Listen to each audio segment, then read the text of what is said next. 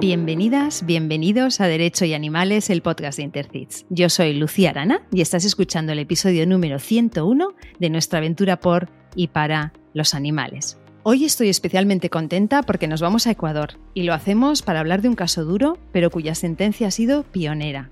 Tengo la suerte de contar para ello con dos invitados de excepción. Lorena Belolio, presidenta de Protección Animal Ecuador. Hola Lorena, bienvenida y gracias por estar aquí. Hola Lucía, muchísimas gracias por la invitación. Estamos igual súper emocionados de esta entrevista. Muchas gracias.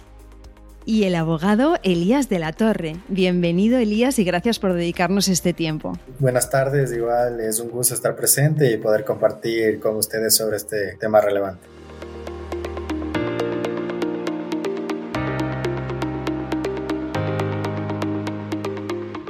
Antes de entrar de lleno a hablar de Spike, quería pedirte, Lorena, que nos cuentes brevemente qué es PAE, qué labor realiza, desde cuándo existe. PAE realmente existe desde el año 1984. Inicialmente se fundó como una asociación que era, su nombre era Asociación Ecuatoriana Defensora de Animales y básicamente se fundó con, la, con el propósito de defender los derechos de los animales. Y con el tiempo, en el 2005, se reformó a una fundación, y por eso el nombre actual es Fundación Protección Animal Ecuador, y ha ido como en el transcurso de, ese, de esos años, y puedo dar razón desde que yo me integré a raíz del, a inicios del año 2000. Realmente dice lo que se ha hecho es tratar de potenciar esta organización y ampliar el ámbito, el rango de, de protección y de promoción de políticas públicas. O sea, hemos hecho mucho trabajo, si bien es cierto, nuestro día a día se va muchísimo en el esfuerzo de, de rescatar animales, de dar ayuda eh, concreta a los individuos. No obstante, el esfuerzo desde el inicio fue buscar e impulsar normativas. Entonces hemos impulsado a través de los años algunos proyectos de ley de protección de los animales, ordenanzas, códigos en fin, hemos participado en todos los espacios en los que hemos tenido oportunidad que se nos han presentado para poder eh, establecer cambios estructurales. Como sabemos, los animales no van a ser protegidos, ni, ni ayudados, ni defendidos de la manera que se necesita, a menos que se creen los marcos legales necesarios. Me gustaría empezar a hablar del caso explicando primero quién era Spike antes del día de los hechos. ¿Qué edad tenía?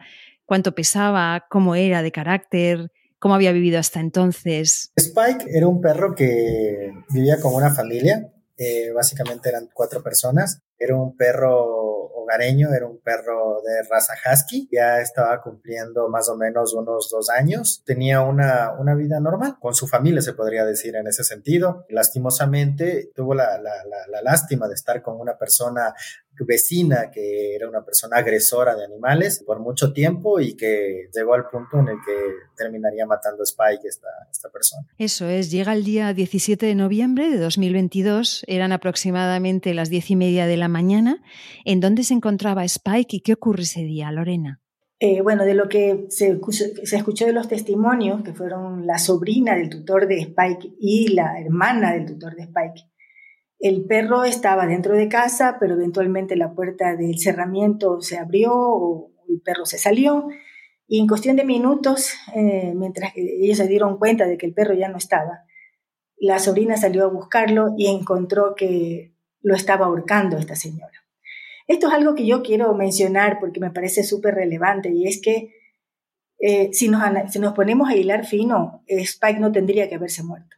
O sea, realmente podían haberlo salvado. Y eso es una cosa que hay que mencionar. No con el afán de criticar ni de decir o algo malo en contra de la sobrina y de la hermana, ¿no? Que si bien es cierto, se armaron de valor finalmente y salieron a confrontar a la señora, en este caso la tía sobre todo. Pero lamentablemente ya cuando eh, accedió al perro, el perro estaba dando sus últimos, su último aliento de vida, no estaba expirando realmente. Pero lo, lo, lo, relevante es que no intervinieron, como no, como no intervinieron muchas veces anteriores, ¿sí? Porque la señora se había encargado de sembrar el terror en la comunidad. Entonces le tenían tanto miedo que no se atrevían a confrontarla. La hermana del tutor sale, la confronta, filma, tiene el acierto de filmar los hechos, de confrontarla durante los videos, por eso es que tenemos la evidencia que era contundente en contra de la señora Colcha. Y ahí se ve la actitud de la señora, ¿no? Entonces, hasta ahí lo que ocurrió en el momento de los hechos. Pero para las personas que no conocen el caso, Lorena, estamos dando por hecho que sabemos qué estaba haciendo la señora Colcha cuando su sobrina sale, cuando la sobrina del tutor sale. ¿Qué es lo que ve? Eh, o sea, mm, para personas que no conozcan nada del caso de Spike, ¿qué es lo que se encuentra la familia de Spike cuando, cuando, cuando sale y qué es lo que está haciendo la señora Colcha?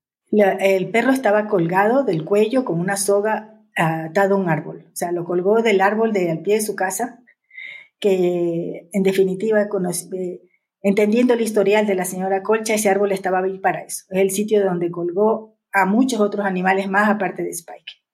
Y lo tenía del cuello con una soga. Eso fue lo que pasó, exactamente. Un acto terrible, ¿no? Atroz. Un acto atroz.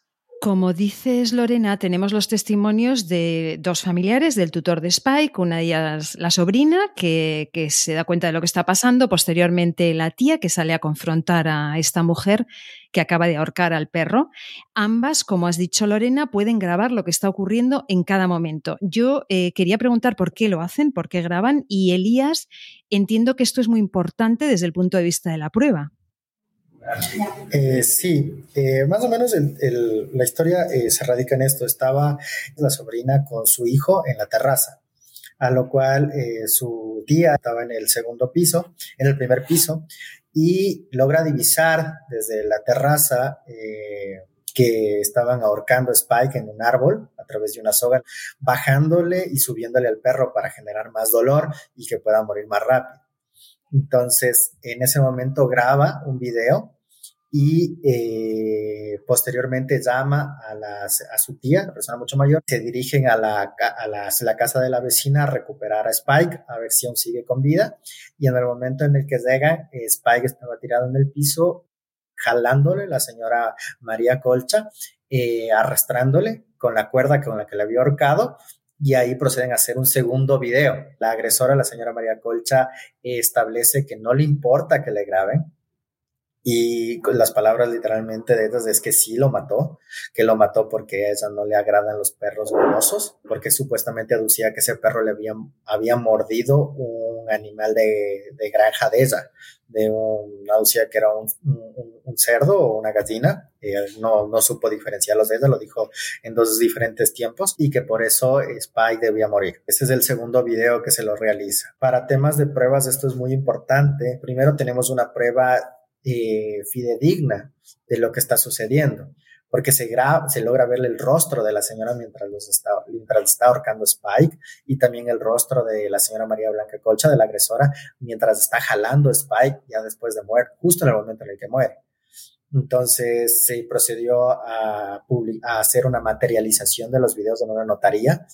Esto es eh, dar fuente fidedigna de que el video es original, no ha sido adulterado y del mismo modo se presentó el video en, la, en, la, etapa de prueba dentro del juicio para que puedan observar a viva, a, viva voz, de, primera mano, la señora jueza sobre este tema. Lo interesante en este punto fue que la señora trataron de impugnar esa prueba, pero la señora jueza, al ser un acto que no solo era este juicio, sino que se volvió popular, se volvió mediático y todo el mundo ya conocía el video, uno de los videos, el otro no lo conocía, solo conocían el video en el que se ahorcaba Spike, pero no conocían todos el video en el que se ve cómo lo arrastran y se ve a, primera, a primera vista quién es la, la agresora. La señora jueza decidió que en realidad el hecho es público. O sea, todo, todo el Ecuador logró conocer quién fue el agresor y que murió Spike y quién fue quien lo mató.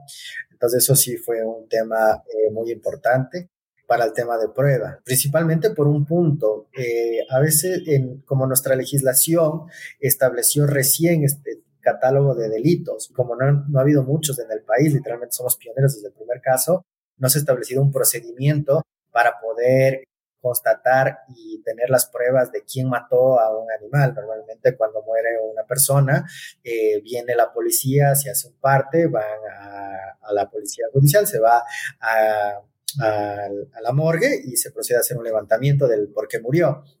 En cambio, cuando es un animal, no. No se sabe qué se puede hacer y qué pruebas tomar. Por eso cuando sucedió todos estos hechos, eh, se contactó Protección Animal Ecuador conmigo, PAE, y me preguntó qué tenemos que hacer, Entonces teníamos que hacer un levantamiento de donde un veterinario, que el veterinario determine la causa de la muerte para poder presentarlo en un juicio, que fue lo que se hizo, y ese, ese, ese, ese levantamiento, esa necropsia que se hizo sobre Spike fue determinante en el proceso, ya que con esto se pudo constatar por qué murió y cómo murió.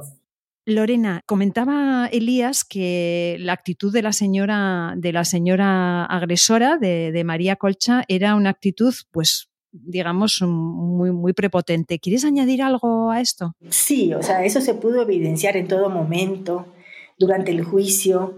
Eh, yo soy sincera, eh, no, no puedo, estoy después de 24 años de trabajar en este tema de maltrato animal, he perdido ciertas capacidades de presenciar y de, de ver, sobre todo ver y escuchar incluso actos de crueldad. Entonces, eh, pero sí, de lo poco que pude ver, se nota esta actitud, como bien dijo Elías, prepotente, eh, porque bueno, es, podremos ampliar este tema más adelante, pero eso tiene que ver con algo que venía ocurriendo, eso no vino de gratis, ¿no? La señora ya tenía este hábito y lo hacía con total conciencia y además yo creo que lo estaba disfrutando.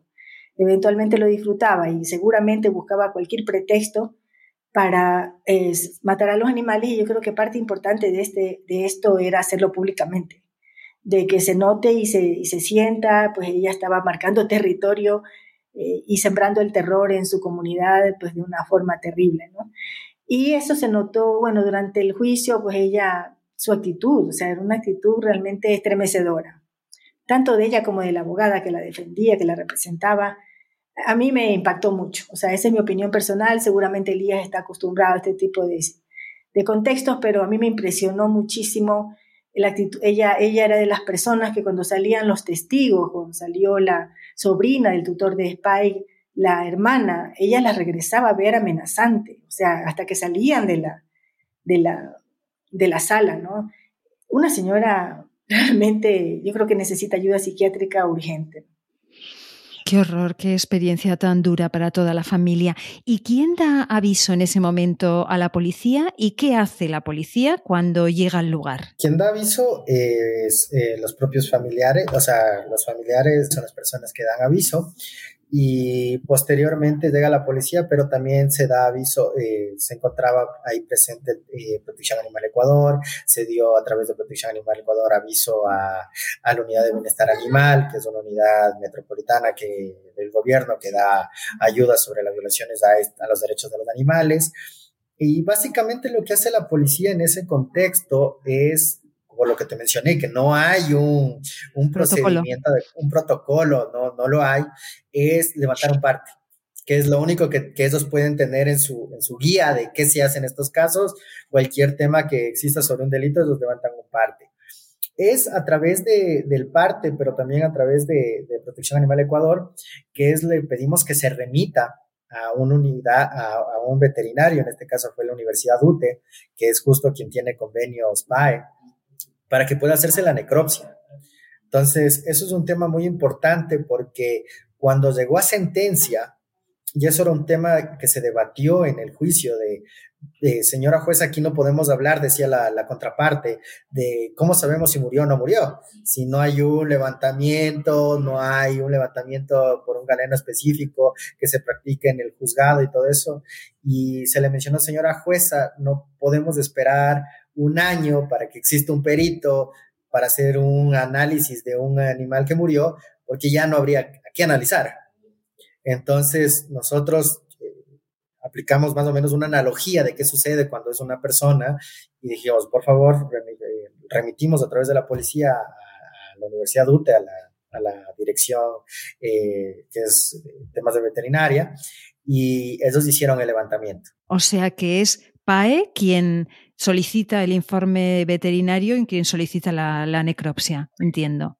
Sí, un poco, si me permites, este, un poquito como entrar en el detalle, eh, con pocas palabras, en el momento en que sucedieron los hechos, la, se comunicó, porque el tutor de, de Spike, por motivos de trabajo, estaba fuera de la ciudad, pero fueron, fue comunicado por su familia. La, eh, al darse esta situación, el tutor de Spike se comunica con 911, que es la línea para llamar a la policía, y con la fundación. Eh, la fundación se comunica con el, nuestro rescatista, el señor Luis Bejarano, quien se encontraba a pocos, muy cerca del lugar. Entonces él en cuestión de minutos, media hora, 20 minutos, estuvo en el sitio, accedió al cuerpo de Spike. También a través de Luis se notificó a la, a la él trató de que vaya la policía. Eh, no lo logró, pero la policía fue por su lado debido, me imagino, a la llamada de 911 se comunicó con la UBA, que es la Unidad de Bienestar Animal, que es la que tiene competencia con este tipo de cosas, y a la Agencia Metropolitana de Control, que es el ente que tiene que sancionar, el ente sancionador, ¿verdad?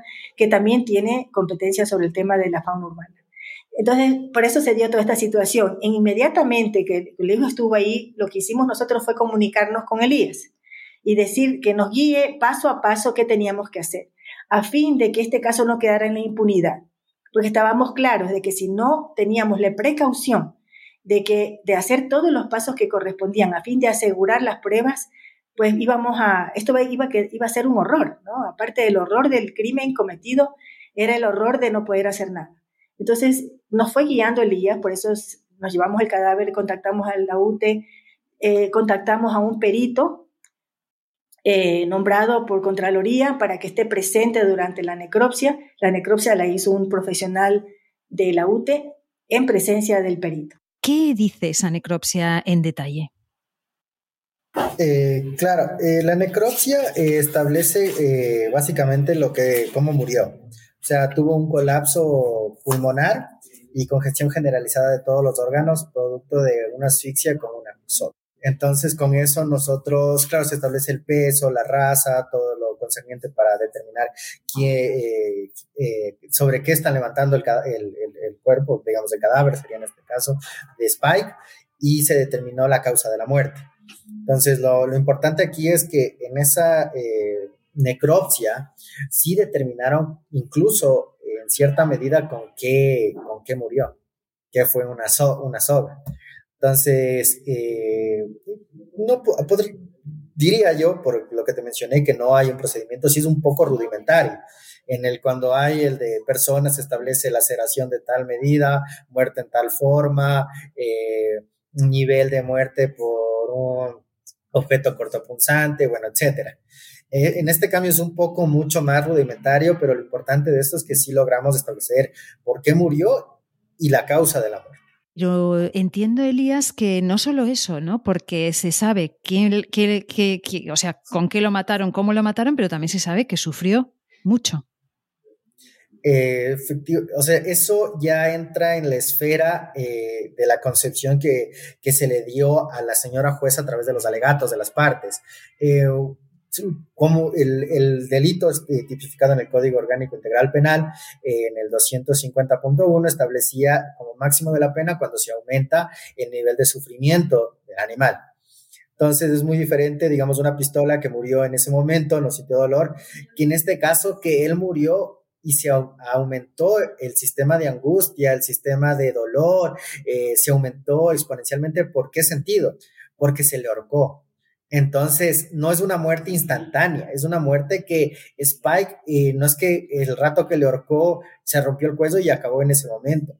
Esa jalaba y subía y bajaba la cuerda para aumentar el dolor de Spike. Y para que Spike no solo muera, porque al fin y al cabo iba a morir teniéndole solo con la cuerda. Al moverlo así, aumentó deliberadamente el dolor para que él muera en un tiempo mucho mayor pero también en ese tiempo mayor que iba a morir, él iba a sentir más dolor. Qué duro. Eh, ¿Quieres añadir algo, Lorena? Sí, bueno, lo que me viene recordando estos hechos, pues estos detalles, realmente es eh, el nivel de tortura que sufrió el perro, ¿no? Que sí también se evidenció durante la necropsia, porque para que los órganos de Spike llegaran al estado en que estaban y y la causa de muerte con el instrumento que se utilizó para, para, ser, eh, para ser asesinado, sí son métodos de tortura. Realmente lo que, lo que más allá de que nuestra legislación eh, considere todos estos factores como agravantes mayores de lo que ya está establecido, como digo, esto es algo que, que merece la pena ser resaltado. ¿no? el, hecho de, del ensañamiento de la tortura de un animal además indefenso, porque hay una cosa súper importante que creo que es, eh, que hay que mencionarlo por la gravedad de lo que implica. No cualquier perro va a permitir que venga un extraño, lo agarre y le ponga una soga y lo, mate como lo hizo esta señora. ¿no? Entonces, es, ese es el hecho del nivel de indefensión de Spike. Es un nivel de indefensión y en la proporcionalidad del ensañamiento de esta señora. Eso, es, eso a mí me parece estremecedor. Lo digo, no sé, quizás mi nivel de sensibilidad hacia el animal y la empatía que hago me lo hace ver así, pero también hago un razonamiento, porque no hubo una lucha, no hubo una confrontación que de pronto eh, tú puedes como ser humano perder los estribos frente a esta situación, no sé, no es que estaba defendiendo a su gallina, a su chancho, no, la señora con premeditación, alevosía y total engaño a un animal totalmente confiado en el ser humano. Lo tomó, el animal se dejó matar, se dejó torturar, y la señora aprovechó eso, se jactó, en ningún momento presentó ningún síntoma o indicio de arrepentimiento, al contrario, al contrario, a mí, realmente a mí me mueve, me mueve demasiado este tema, porque eso es algo que, que, hay que, que decirlo y hay que decir esto, no puede ser. O sea, estamos ante seres humanos capaces de cualquier cosa. PAE presenta una querella y hay también una ONG, Animal Libre, que interpone una por su parte, ¿no? Eh, ¿Qué ocurre con ambas querellas? La protección de los derechos de los animales se encuentra establecido dentro de este catálogo de delitos de derechos contra el medio ambiente. Entonces, esto aparece, bueno, ya formalmente en nuestra constitución en el 2008 y establece que cualquier persona puede presentar o un, una queja, demanda, denuncia, querella sobre los derechos de la naturaleza. Entonces, estos derechos acobijan también a los animales. Y claro, como es un, la, naturaleza no, no es un ser personal, no, no, tiene una persona que diga yo puedo, yo soy naturaleza y presento, cualquiera puede presentar. Y presentan dos querellas. Entonces, aquí hubo una disruptiva por parte de, la, de, los juzgadores, porque hubo dos juzgadores al mismo tiempo, y los juzgadores dijeron, no tenemos un procedimiento para establecer qué pasa cuando hay dos querellas sobre el mismo hecho, sobre la misma persona, pero hay dos personas que ponen la querella, y deciden acumularlas y hacer un solo proceso. Entonces, eso también eh, es procesalmente en el Ecuador único. No, no he visto en realidad en, años de carrera que en realidad haya sucedido eso o haya escuchado anterioridad que haya sucedido eso y inician un solo proceso. Y piden que tanto el, Animal Libre como Protección Animal Ecuador eh, presenten sus pruebas eh, en contra de, la agresora, la señora Blanca Colcha, y procedan a, defender, digamos, a, a, Spike, entendido como el derecho a la naturaleza, a la naturaleza en sí, como, un, como una sola persona. En el juicio se, se, escuchan testimonios de diferentes personas, es, es muy interesante. Bueno, la, la, documentación que me facilitaste me pareció muy interesante escuchar, leer los testimonios de las diferentes personas y además de los familiares de Spike, también se escucha a un vecino del barrio. Me gustaría mencionar un poco qué es lo que explica este vecino sobre esta mujer agresora. Él menciona eh, el tema este de la muerte de no solo de Spike, sino de más animales por parte de esta señora María Blanca Colcha, eh, de diferente manera. y esto es un, un, hecho que se repite, que la señora ya está acostumbrada a hacer esto. O sea, no es el primer acto de violencia contra los animales, sino que ella ya ha matado animales del barrio y al ser una persona agresiva, porque claro, son los, los, los mascotas de la mayoría de gente del barrio. Incluso la casa de ella está al lado de una casa comunitaria esos ya empiezan a tener temor de eso. ya empiezan a tener un temor porque eh, no solo para los animales, sino porque es de infundir ese temor para que no le denuncien. ¿Cuál es el tema aquí que eh, las, los tutores y familiares de, del tutor de Spike eh, graban y lo suben a redes sociales? Y también ya deciden tomar una actitud diferente. O sea, no fue una actitud típica de se voy a, grabar y se acabó ahí, o una actitud, sino que, o no voy a grabar, porque incluso ya habían muerto bastantes y no habían grabado, sino una actitud de ya tiene que parar esto con, con esta señora, porque puede ser hoy, como yo lo mencioné en, el juicio, puede ser hoy eh, mi mascota, la tuya, la de otra persona, pero luego capaz la señora puede haber un, eh, un niño, puede ser un niño del barrio, puede ser una persona mayor que esté en indefensión eh, o llegar ya mayores. Y ese es el punto que, que, que, nos, que nos alarmó a todos.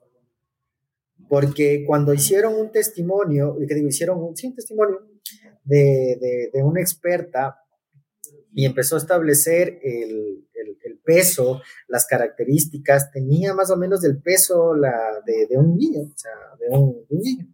Y decía, si a Spike lo hace esto, eh, ¿qué le impide que sea un niño? ¿A quién le impide que sea algo mayor, que, que, que ya ve que no le denuncian porque mata a todos los perros del barrio? ¿Qué, ¿Quién le impide que sea algo mayor? Es realmente es, impresionante, es un caso, es sobrecogedor y efectivamente muchas veces este tipo de maltratadores de animales lo que viven mucho es del miedo ¿no? y del silencio de las personas de, alrededor que no quieren meterse en líos, de, los, de los vecinos del pueblo, que todo el mundo sabe que hacen estas cosas, pero ¿quién se va a meter con ellos? ¿no? Porque al final son personas que, que atemorizan. Quería, antes de volver con ella, que voy a querer hablar más de, esta persona. Sí que quería hablar un momento del informe que has mencionado, Elías, de la especialista en comportamiento canino, que habló sobre perros en general y sobre Spike en particular. Y también, Lorena, has avanzado algo sobre, sobre Spike antes, en tu respuesta anterior. No sé si querríais añadir algo más respecto a este informe de esta, de esta especialista en comportamiento canino. Em, sí, esta, esta, esta persona fue convocada, pues fue citada para que testifique por parte de la, de otra organización querellante. Y, y, a ver, yo tuve mis reparos. Primero porque no había escuchado una comportamentista, eh, no era etóloga, eh, y, y, dijo algunas cosas. Y yo creo que al final, sopesando, hubo, hubo cosas favorables y otras cosas quizás no tanto dentro del, juicio. Sí me pareció interesante lo que, mencionaba Elías, que ella hizo todo el análisis respecto del comportamiento, eh, digamos, de, del nivel de madurez de un animal, de la edad promedio que tenía Spike, y en ese sentido, por ejemplo, ella analiza un perro de año y medio, eh, y entrando a los dos años, su nivel de madurez emocional viene como de un niño de dos o tres años. El peso que él tenía correspondía a un peso de un niño de seis años. Entonces, haciendo todas estas, analogías, fue súper interesante porque le, ayudó a visibilizar un poco mejor la gravedad del hecho, que es un poco lo que yo estaba mencionando, el nivel de indefensión de Spike. ¿no? El comportamiento de Spike era un perro de casa, no era un perro que tuvo problemas con nadie, nadie se había quejado nunca de él. Eh, todos estos, estos, estos, eh, digamos, estos detalles fueron súper importantes en el caso y claro, ayudó a, darle una, a que se visibilice a Spike de una manera que seguramente la jueza no lo tenía en su mente por el desconocimiento. Y eso es algo que tenemos que reconocer. Yo reconozco, en 20 años aprendí muchísimas cosas respecto de los animales que antes no entendía, porque uno se involucra en este tipo de actividades motivada por, eh, por la, empatía que hace con el animal, el sentido el básico de sentirte condolida por el sufrimiento ajeno. Pero de ahí a conocer las características propias de cada especie toma mucho tiempo. Seguro que la ciencia nos demostrará aquí a unos años cosas que no sabíamos de los animales. ¿no? Entonces ella ayudó un poco a darle esta, este conocimiento que yo sí creo que era importante, que se entienda. No es que es un perro, porque, Lucía, estamos hablando de que aquí nosotros, eh, en, nuestros, en países como el nuestro, Aquí es solo un perro. O sea, la gran mayoría, si bien es cierto, ha habido una evolución importante, los animales son esto, o sea, son nada, son cosas, son cosas que eventualmente te las comes, eventualmente las usas, eventualmente las utilizas, y el perro es para que ladre, para que cuide la casa y donde daña a otro animal que a mí me representa un ingreso económico, lo voy a matar directamente, ¿no? Y a mí no me tiene que decir nadie nada. Eso es como un gran segmento de la población piensa así, más allá de que ha habido un en los últimos años un cambio importante. Entonces, el hecho de que se haya llevado esa, ese análisis de quién es un perro, quiénes son ellos y, en función de quiénes son, su capacidad de sentir, de sufrir y de ser respetado, ¿no verdad? Entonces, eh, eso me pareció importante más allá de ciertos reparos que yo tuve.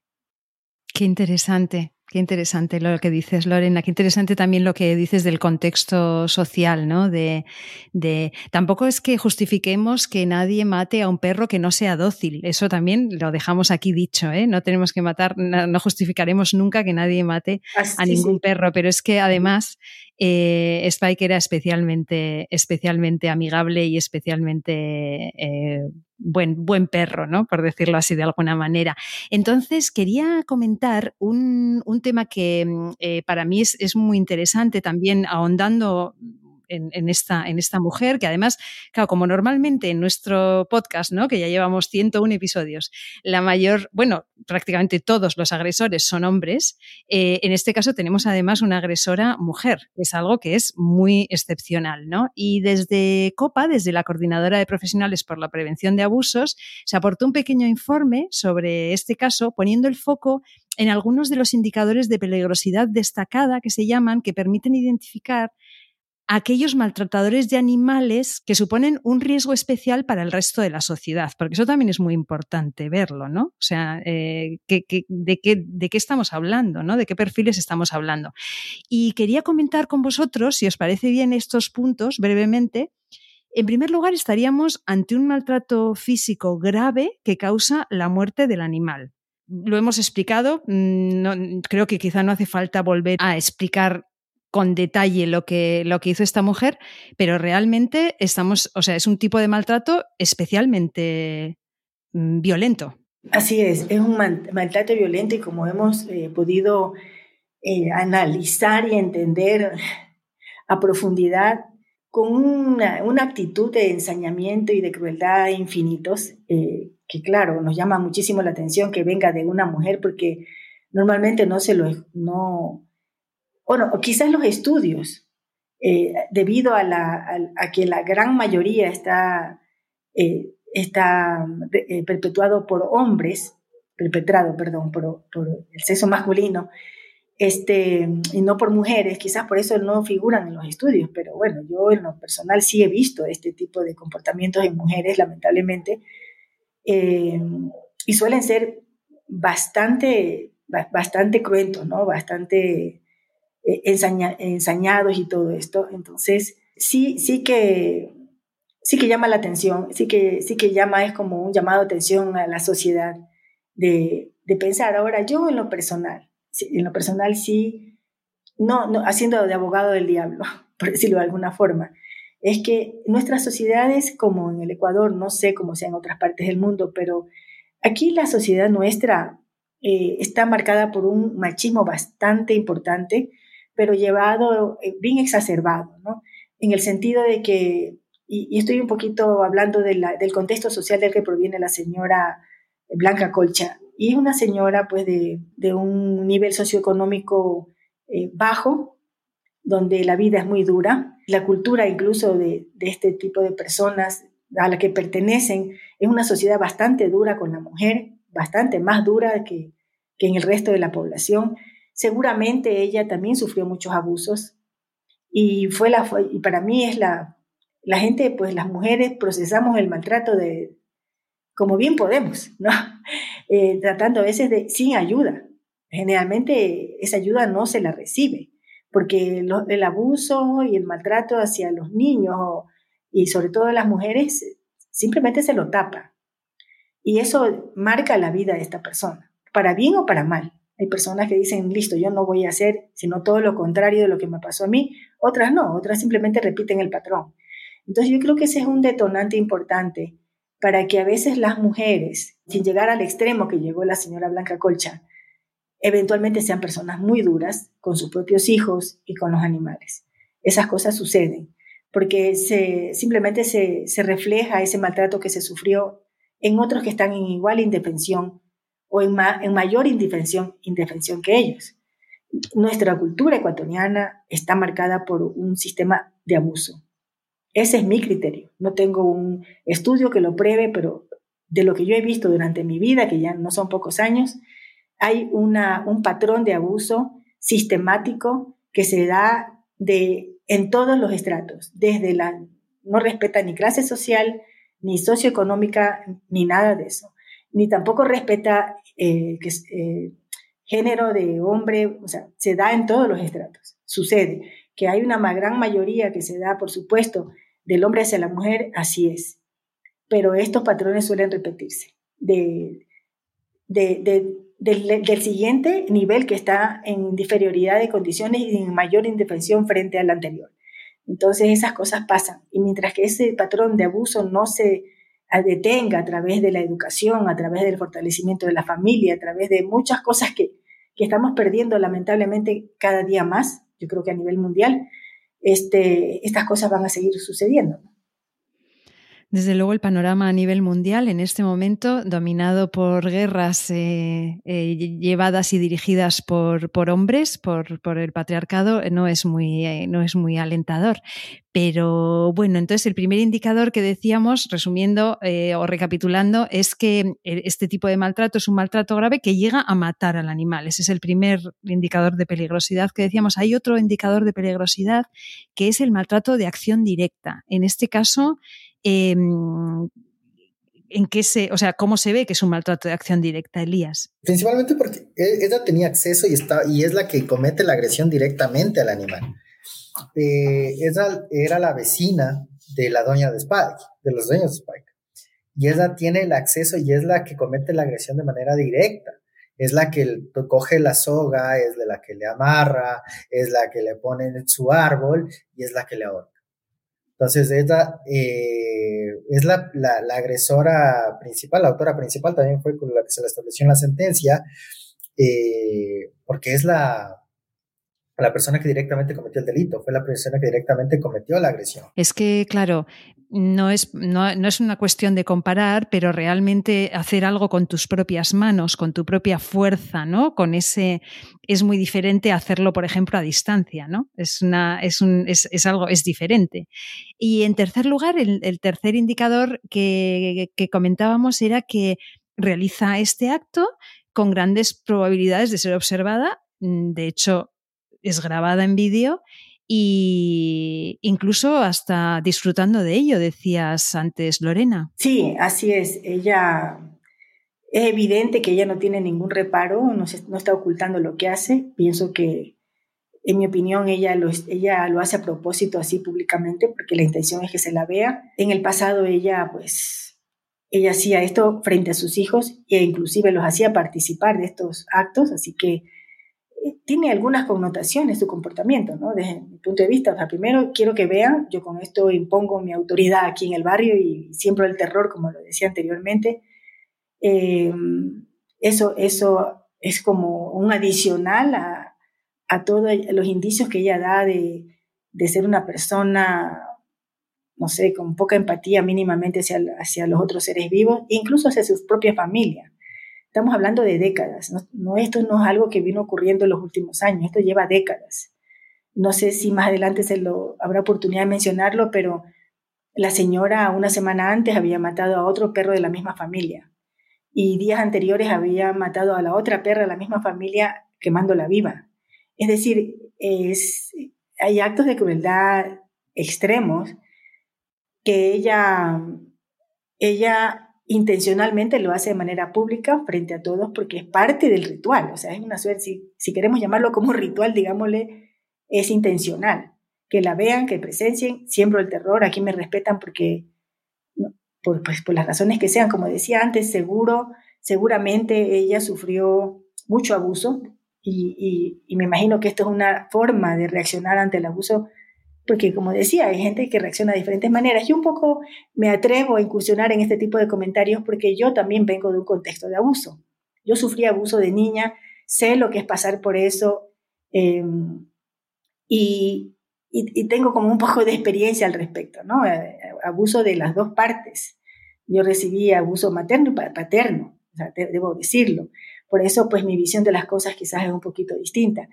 y simplemente creo que somos seres humanos que lamentablemente hacemos lo mejor que podemos, a veces no tanto, a veces no hacemos lo mejor que podemos, sino lo peor que, que somos capaces, desgraciadamente así es, pero las experiencias de la vida nos marcan Y por eso yo decía, mientras que la familia se desbarata, mientras que los valores se pierden, mientras que no se consolida la familia de una manera empática de, los miembros de la familia en, un ámbito de respeto y de cariño, eh, qué sé yo, todo eso que hemos ido perdiendo y, personas con disfunción, disfunciones afectivas, emocionales, generan nuevos hogares donde se replican los mismos patrones de conducta. Entonces, por eso tenemos la sociedad que tenemos, una sociedad disfuncional, donde tú acabas de decir, los hombres que, además no se les permite llorar, no se les permite expresar sus sentimientos, listo, van y arman guerras y arman conflictos y nos matamos entre todos y ya está, ¿no? Y no nos hagamos más lío. Pero son, en general, son patrones de una sociedad que necesita a gritos hacer un rebobinar y decir vamos a cambiarnos el chip porque esto no puede más seguir así. Muy de acuerdo, Lorena, con esa necesidad de cambio de paradigma y muy de acuerdo en que todo está relacionado y en que aquellos que dicen que cómo nos preocupamos de los animales habiendo tantos problemas con las personas no se dan cuenta de que todo, todo está absolutamente relacionado. Y bueno, lo has mencionado, el, otro indicador de peligrosidad que teníamos era la frecuencia de, las agresiones, la frecuencia del maltrato. Vemos que en este caso lo de esta mujer era una cosa, era, una, era un modus vivendi, ¿no? La mujer se dedicaba a hacer esto me, he quedado muy impresionada con lo que has dicho de, del animal de familia que había matado pocos días antes. Qué horror, qué horror de, experiencia para esta familia. Me gustaría hablar ahora de la sentencia. Es histórica, es pionera, y desde luego es de muchísimo interés. Entonces, si queréis comentar las claves de la misma, mm, el, que, quiera, el que quiera comentarlas. Eh, tal vez eh, Elías, que es el profesional. claro. Eh, la sentencia es pionera por dos puntos. Uno, por el tema de que eh, es el primer, la primera sentencia por el artículo 250.1, muerte de animal que forma parte de la fauna urbana. Entonces, en ese sentido, eh, sí ha habido otros casos, pero en, el en relación a maltrato.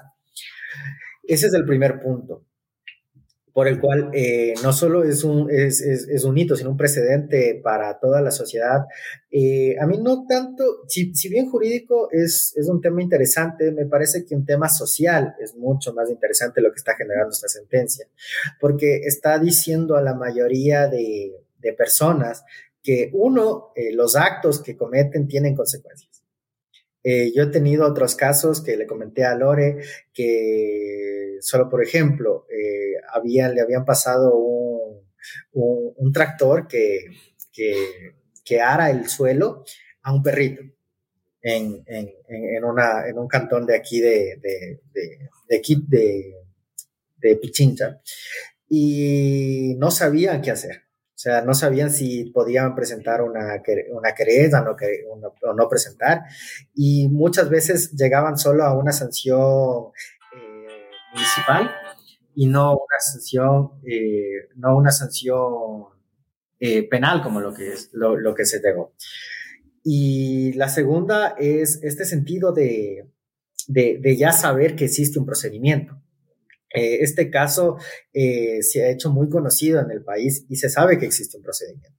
O sea, se sabe que existe un, un, un, un, método para que la gente deje de realizarlo, que en caso de que lo hagan va a ir presa por de uno a, de, un año y medio a tres años y que es algo que no, no, no, se puede estar jugando.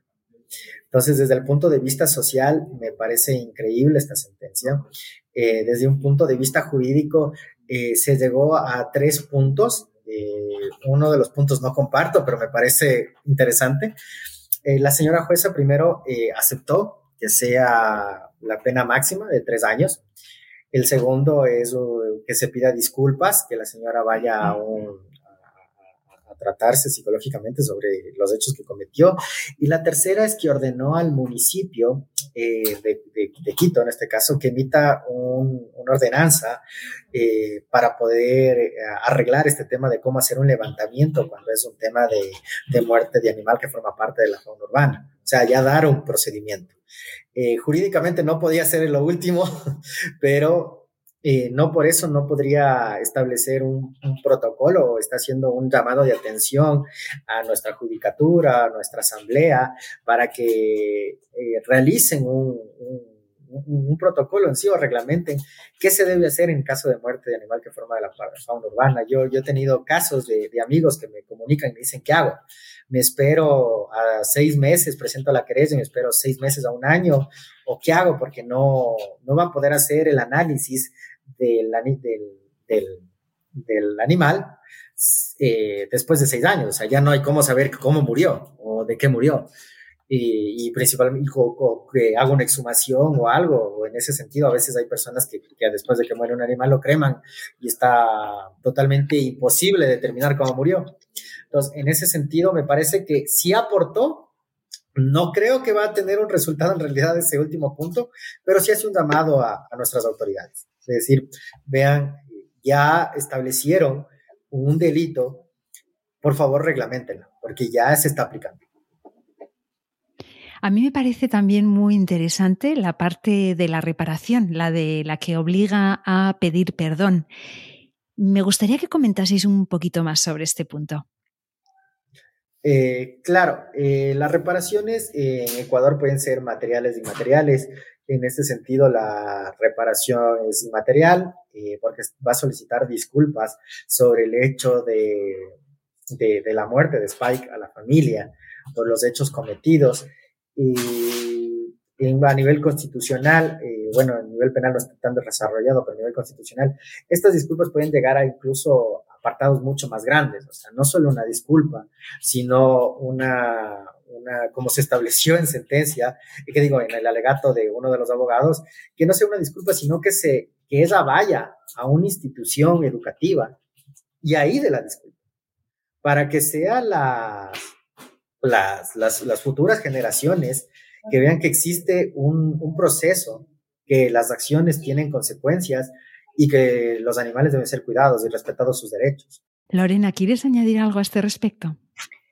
Eh, sí, bueno, a mí me parece importante y que ojalá no sea, no se convierta solamente en algo que está en letra muerta y es el tema de la ayuda psicológica o quizás psiquiátrica que esta persona necesita, porque finalmente esta persona eventualmente continuará con su vida y continuará o haciendo daño a los demás y a sí misma o, va a tener la oportunidad de, cambiar las cosas. O sea, yo quisiera verlo por ese lado, que me parece también importante. El, el caso de Spike tiene relevancia por todas las cosas que hemos mencionado, adicionalmente al hecho de que, y, también hay que mencionarlo, y es que esta, esta, mm, esta forma de maltrato y crueldad hacia los animales, de matarlo a los perros, principalmente ahorcados, es una práctica común en este país, más común de lo que quisiéramos. Es importante esta parte disuasiva que esta sentencia representa para aquellas personas que consideran que matar a un animal es la forma de resolverlo y que lo pueden hacer impunemente. Eso, es, eso es importante este mensaje, pero como digo, más allá de, de eso que yo creo que es lo que es muy relevante de esta sentencia, es la parte eh, que cambien las cosas, que cambien esta familia. O sea, sería como mucho pensar que esta señora pueda, ya sabemos que la cárcel no cambia a nadie, no es que ahí se va a, regenerar ni ahí se va a componer su comportamiento. Lo que sí puede ayudarla es un tratamiento psiquiátrico si es que ella está dispuesta y, y considera que lo necesita y se abre a que se dé esta situación, ¿no? De un acompañamiento en ese sentido. A mí esa parte me parece importante. Ojalá sí se dé, ojalá sí quisiera pensar que esta señora se convierta de, ser el terror del barrio, pase a ser una vecina con la que puedan conversar y con la que puedan eh, compartir de una manera adecuada y que su propia familia, seguramente ella tendrá nietos a esta altura, y ojalá sea la abuela que esos nietos, que esos niños necesitan. O sea, yo creo que esa parte es también muy importante. Ojalá, Lorena, ojalá. Esa sería la verdadera reparación. Me, gusta mucho lo que, lo que dices. Os quería preguntar también qué ocurre con el resto de animales que esta señora tenía a su cargo. Eh, verás, eso me voy a responderla yo. Yo solicité desde el primer día a la UBA, que es la Unidad de Bienestar Animal, que es el ente competente en este caso, que visiten el domicilio de la señora y retiren los animales. Eh, he tratado de hacer seguimiento con este tema y no he tenido respuesta todavía. Yo confío en que la UBA va a cumplir con esa parte que es importantísima, porque fuera de, fuera de juicio, pues en contacto con las familiares de Spike, sabíamos que la señora, además de todo, lleva, lleva perros. Aquí también hay una práctica común que es el hecho de tener perras y perros de cierta, no son de raza, son mestizos de razas, porque si queremos hablar de razas tenemos que irnos allá a estas asociaciones que se dedican a la explotación de animales con pedigrí.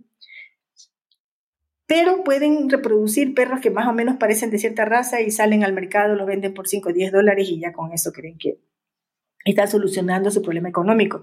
Entonces entiendo que ella también incursionaba en ese tipo de actividades, que de repente tenía perros, de repente desaparecían los perros, que tenía por ahí gatos, y yo lo hice saber a la UBA eh, y estoy en el seguimiento de saber qué pasó, si ya los retiraron no los retiraron, porque definitivamente en esa casa no debería tener este tipo de.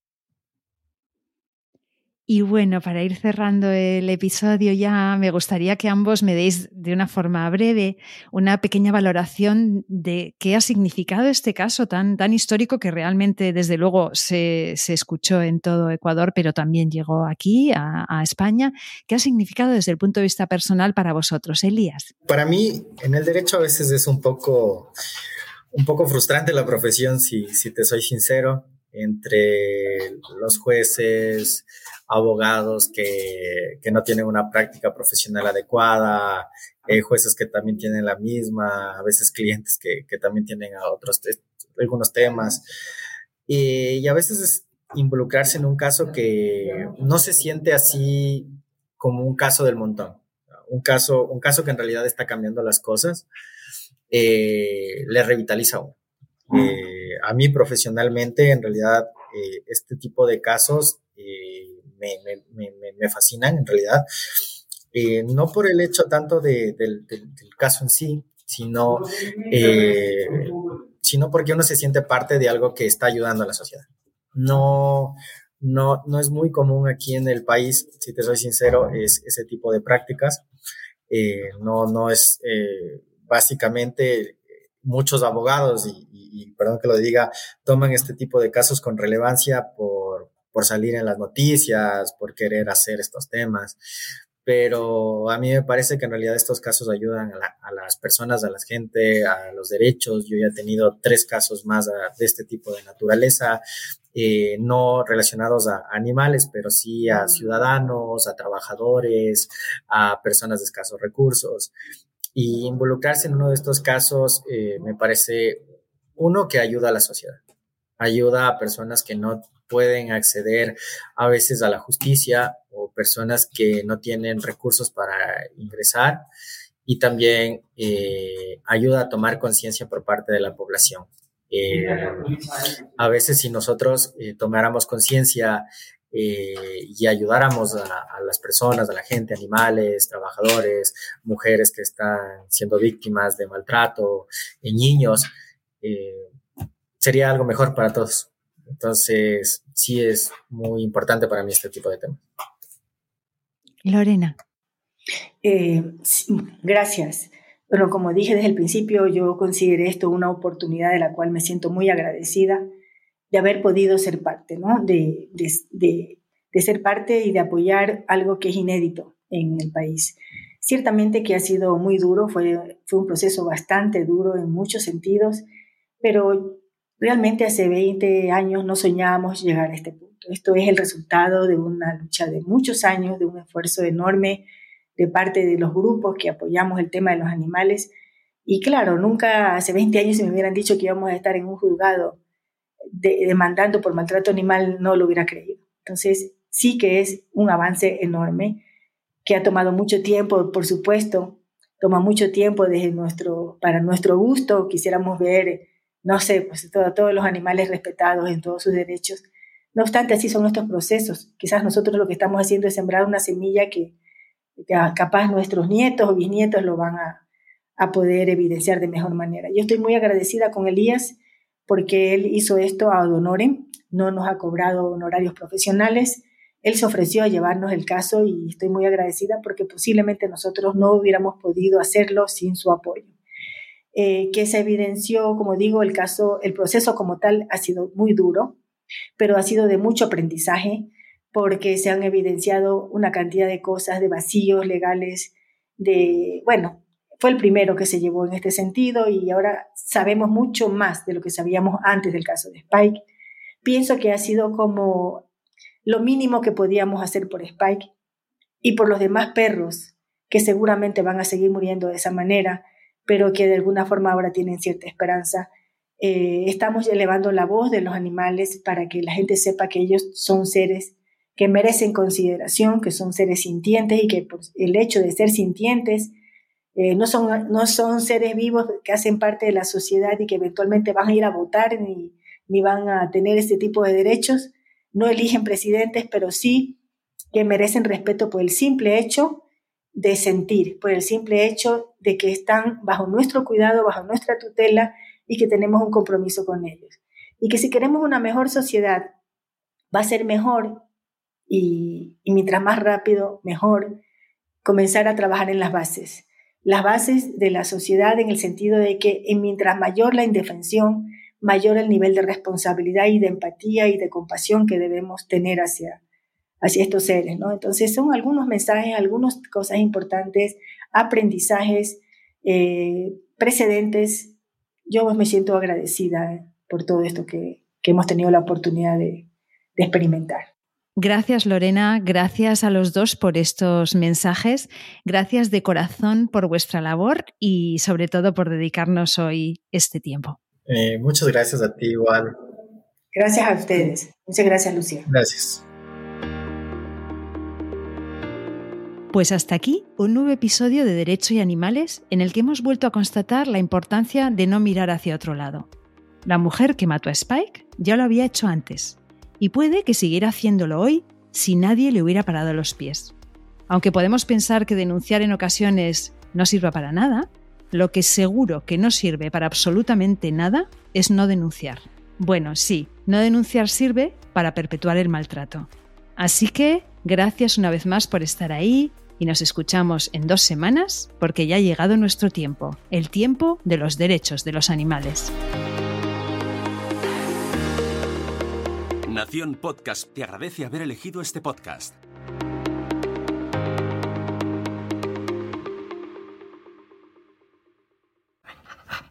This is another iRaw podcast. We podcast to make the world a better place for animals.